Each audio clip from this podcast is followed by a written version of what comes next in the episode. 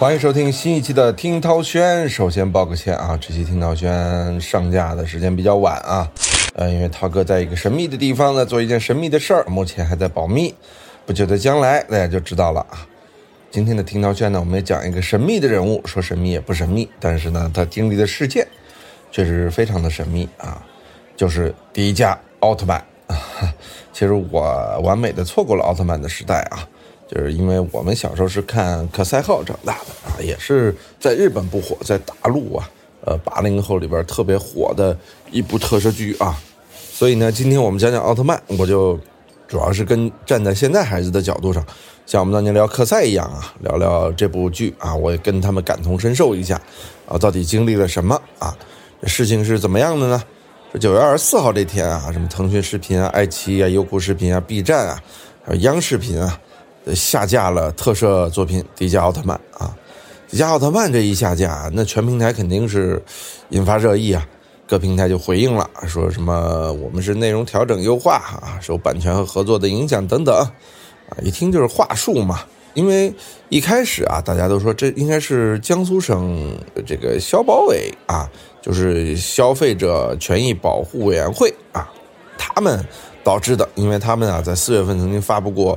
动画领域侵害未成年人调查报告啊，报告列出了二十一部动漫，并且指出其中有侵害未成年人成长画面的剧情啊，其中就包括了迪迦奥特曼啊，迪迦奥特曼存在四十三个阴暗黑暗化的元素，占比百分之三十四点九。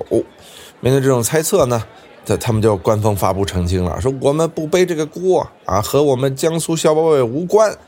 呃，其实呢，从某种意义上讲啊，我也是反对青少年看这种，呃，有影响他们成长的暴力啊等等这种，容易造成童年阴影的这样的画面的剧存在啊。呃，如果迪迦奥特曼真存在这种东西，我觉得也无可厚非。那事情随后是怎么发展的呢？九月二十七号，也就是迪迦奥特曼消失三天之后，观众惊喜的发现，哦，复活了啊！作为平成系奥特曼黄金三部曲系列的首作《迪迦奥特曼》，啊，一九九六年播出到现在啊，已经有二十五年了。这里程碑式的作品啊，这我们当年爱的科赛号啊，就没有这么强的力量啊。这时候还要说一下科赛啊，咱们知道这个科赛号以前上映的时候啊，这什么阿尔塔夏公主基尼，什么特子，毛里。啊，为什么都是这样的翻译？后来才知道，咱们引进的是意大利版本啊，他们都被赋予了一个意大利的名字，就好比咱们如果引进的话，给他们起名叫什么王建国、小娟儿，然后到了那个意大利播出之后，呃，也可能就变成了 s h o j u n 啊、翁之国啊，就这样的一种名字了啊，这一样的道理啊。迪迦奥特曼里边有一句经典台词，有点像我们当年看的科赛啊，科赛前来拜访。迪迦奥特曼就是你相信光吗？因为我不看奥特曼嘛，所以我所有的对于特摄的这种联合都得拿恐龙特技科赛号来对啊。科赛号里边还有人间大炮一级准备、二级准备啊。奥特曼里边也应该有很多，比如说他那个经典的姿势啊，发激光的方式。总之，奥特曼呢，对很多人来说就是童年啊。我有一个朋友啊，他有一次去日本和奥特曼的声优合了影，哎呦，回来那叫一个激动啊！特别的开心啊！我当时就觉得，哦，这个文化在九零后的圈层里边是极受欢迎的啊。本期呢，咱们就聊聊奥特曼时间啊，当然不止聊奥特曼，咱们也聊聊国漫，还有咱们国家的动画片啊。有时候聊国漫得谨慎啊。我之前聊国漫，那是《大内密谈》刚做一年左右吧，聊一期国漫啊，这个《大内密谈》内部差点没打起来啊，就大家对国漫有各自的想法啊。呃，我们今天呢就聊聊迪迦奥特曼。迪迦奥特曼消失这几天，我们说了，这个江苏校保委啊很郁闷，背了锅了啊。但是呢，江苏校保委也得好好想想，当初为什么就发现这里边有什么四十三个啊不适合的画面和剧情啊？那为什么？这到底是什么？反思一下啊。也有可能是一两个人啊，他他就不喜欢这个剧，还有的时候真是啊。说我是恐龙特技科赛号迷，我就不喜欢奥特曼。比如别人也以前跟我说奥特曼的时候，我都说：“哎呦，那比我们那会儿看的恐龙特技科赛号那是差远了啊，这世界观差远了啊。”就像我喜欢变形金刚，不喜欢高达啊。我有时候也跟人胡说八道啊，我我喜欢变形金刚，我不喜欢高达啊。这个机器人娘娘的麻烦啊，这这其实这都是平时大家聊天时候的一种自我情绪的表达。但这种自我情绪啊，千万不要应用到权利上啊。如果说你有让孩子看什么不看什么的权利，千万不要哎，就把自己的喜好啊凌驾于上啊。那奥特曼到底有没有被管呢？啊，其实啊，还是真的是被管了。因为九月二十四号这天晚上啊，咱们的顶头上司机构啊，国家广播电视总局官网发布公告啊，说坚决抵制含有暴力、血腥、低俗、色情等不良情节画面的动画片在网上播出，大力支持播出优秀动画片。我个人是非常支持这一点的啊。迪迦奥特曼呢，当时就在这种精神之下下架了。九月二十七号呢，又重新上架了。啊，但一看啊，哎呦，不是原版了，而是删减版本，很多剧情被删了。例如啊，涛哥不看，但是我们的小编厉害啊，十四集木真星人杀外星人，十七集械斗，二十四集鞭炮炸车，二十五集脚踩大鼓等片段都被删减了。小编挺厉害的，那得看多少集才知道这些被删减了？即便如此，很多人也困惑啊，说这个暴力血腥，啊低俗色情不良情节，哎，这个迪迦奥特曼。它是特摄片儿，它不是动画片儿啊。其实啊，主要在咱们国家啊，青少年的年龄啊和观看的影片啊，它没有一个细致的分级啊。所以其实特摄片呢，在日本啊，甚至在全世界啊，它不是给这个纯粹的青少年看的，还是给广大人民群众，说你二三十了、四五十了都可以看啊。它是这样的一个分级标准啊。所以说，有的时候你给四五岁的孩子看，确实不合适。虽然啊，这个奥特曼系列是很多九零后、零零后儿时的重要回忆，但因为早年间这个版权引进啊、排布模式啊都非常混乱啊，所以说呢，对奥特曼的引进啊，它没有一个相应的说引进模式。那特摄片，甚至在那时候的咱们国家，它没有这个种类。最近十几年，大家才知道哦，原来这个叫特摄片。有人说什么叫特摄片呢？现在不知道特摄片的人挺少的。大内密谈我记得还专门做过特摄片的专辑啊，那是在特效技术还不够发达的年代啊。当时很多其实中国呀、这个美国呀、欧洲啊都用类似的方法，就是为了表现什么爆炸、战争啊这些特效画面，做不起特效嘛，啊就用等比例的模型、道具、手办啊，加上这个光学摄影等特殊的拍摄。当时的哥斯拉啊，就是利用这一技巧的特摄片一下火了。一九六三年呢，被后世啊誉为这个特摄片之神的日本导演远古英二，创立了自己的特摄片制作团队——远古制作株式会社，开始了真正名义上的特摄片的制作。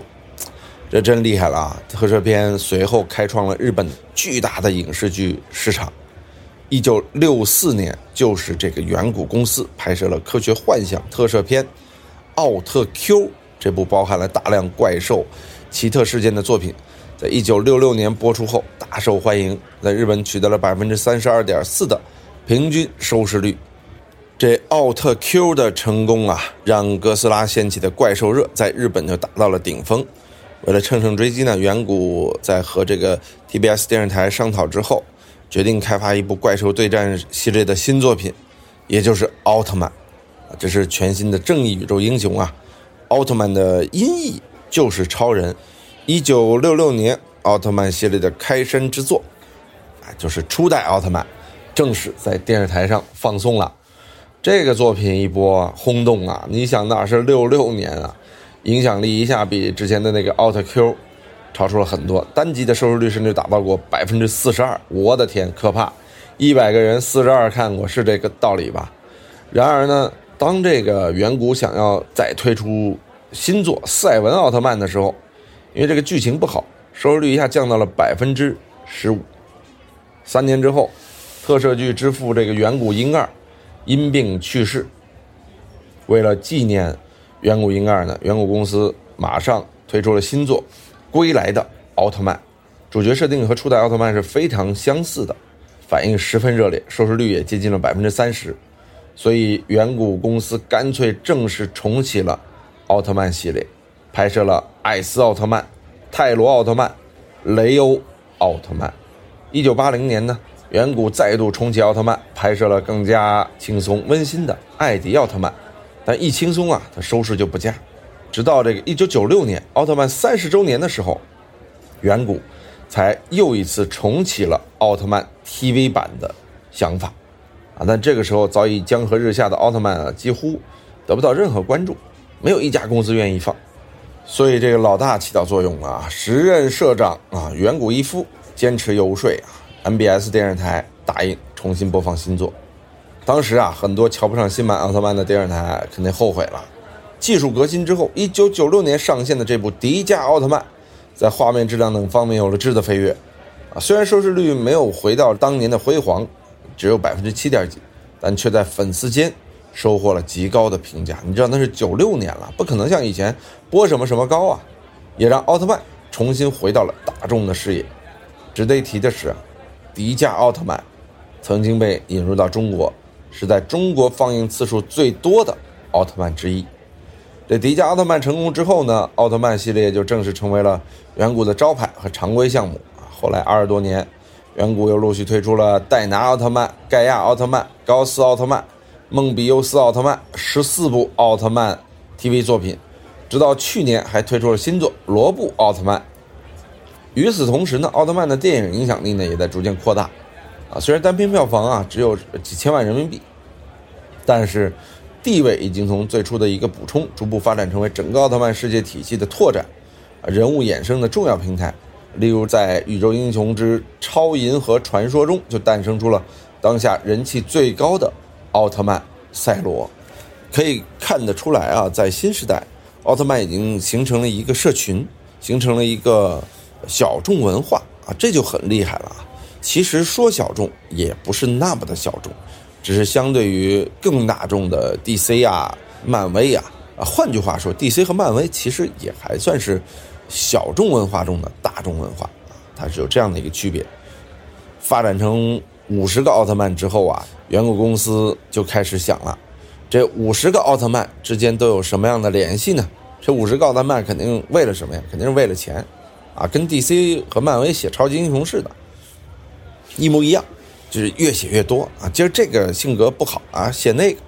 最初的五兄弟佐菲、初代、赛文、杰克和艾斯啊，随着新作不断的增加，有了什么泰罗、雷欧、阿斯特拉、艾迪。后来又加入了五十个，我估计呀，铁粉能背出这个五十个人的名，但这铁粉啊，应该也挺少的。我看奥特曼其实很多时候啊，就是看个热闹啊，就热闹热闹得了。但奥特曼啊，其实整个的世界观啊和他的奥特曼之间的联系也还在不断的加深。这样一来啊，你就能看得出来，奥特曼其实也是日本特摄剧。这个应该都不止二十年、几十年来发展的一个历史啊，所以说呢，小朋友或者说年轻人看奥特曼，我觉得倒不妨啊，也由此去研究研究这个，比如说日本的电视行业的发展，甚至是日本历史文化的发展，这你不就多长了一些知识嘛，对吧？当然了，我也希望咱们中国能够推出自己的奥特曼，不再看日本的给我们输出的这些经典 IP，就有的时候经常说，哎，如果这个咱们。国家自己的漫画强大了，动画强大了，我们还看什么日本漫画、欧洲漫画，啊，是吧？其实还是中文的东西，你不用配音，原汁原味，这多好呢！可惜我们小的时候还真是有点意思啊。之前我象征啊，我们聊过一次这个话题啊，就是被喷了嘛，说不要回忆过去，过去呢是咱举国体制啊，不市场，啊，就是说中国全部的人才用来做动画片儿。哎，不，我反而想问的是，这不好吗？开玩笑，开玩笑啊。比如说，聊一聊我小时候看的动漫啊，《黑猫警长》。哎，这是我最喜欢的，也是看的最多的动画片之一吧。《黑猫警长》啊，有很多让人很难忘的细节啊，比如说黑猫警长用枪打出啪啪啪啪，请看下集。还有主题曲，还有我记得是螳螂吃掉丈夫才能繁殖。啊，什么犀牛和河马爱吃红土，有吃猫的老鼠，这些让我真的是呃有了很深的记忆。但当时也有个童年阴影，比如说吃猫鼠出现的时候，比如说石猴鹰出现的时候，其实它的刻画呀还是比较恐怖的，它那个度拿捏的是非常好的。当然了，我呢是看这个郑渊洁童话长大的，啊，所以说呢，我小时候除了这个黑猫警长之外，呃，非常喜欢看《舒克贝塔魔方大厦》，啊，但是说实话，我觉得郑渊洁老师的这几部动画片都属于是有 IP，但动画制作的一般，比如《舒克贝塔》，我觉得就偏幼稚。其实《舒克贝塔》是非常成人向的动画片，或者说叫童话啊。我记得有一集舒克贝塔，就舒克是躲在了一个女孩的内衣里边，那个描述啊，我觉得对于十五六岁的青少年来说是有很多性启蒙的因素在里边的。但是呢，你确实在拍动画片的时候没有分级，你很难体现出这些。包括皮皮鲁啊，在后边有结婚。后边还有很多这个非常有想象力的剧情出现，我不知道大家记不记得，因为我看《这元节童话》一直看到了高中吧，然后才放弃。他甚至是我在初中阶段最爱的一个作家啊，所以就很喜欢他的动画片包括罐头小人啊，呃，魔方大厦呀，啊，这个魔方大厦也是一个非常恐怖的故事设定啊，包括人设，包括整个动画的造型。也非常恐怖啊！现在想想，它都有点像美国的恐怖片《异次元杀阵》啊，里边很多的剧情，这这都是我们小时候看的比较有意思的东西。当然有人说，你们小时候看的这不成系列呀？啊，其实想想也是，比如什么《邋遢大王奇遇记》啊，《镜花缘》啊，呃，什么《葫芦兄弟》呀，它很短，最多十几集，超过二十集的都很少。我们小时候看的很多。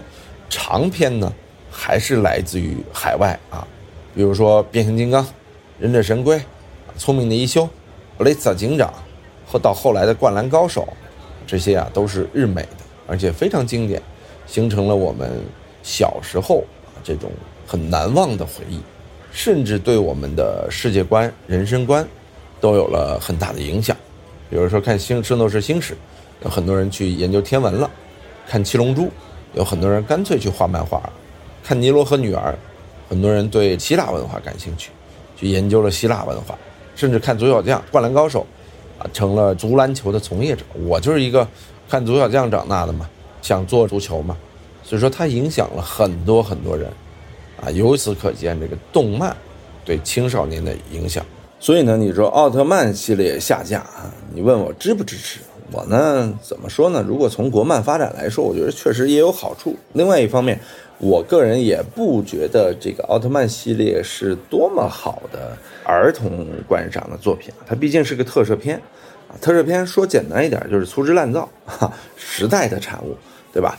但是呢，下架一批海外的动漫，到底是为什么呢？有人说给了国漫更多的空间，但我始终觉得啊，我们用。打压外来作品，来支持国内产品啊，这未必是一个完全完全合理的做法，而不是说不正确。我觉得这是一种方法。你确实，你把他们限制了，国内是不是就有更多的机会？那咱们这个事儿啊，其实不是说这两年才做，咱们已经做了很多年了，对吧？咱们还创造了很多个记录，比如说世界上最多集数的动画片。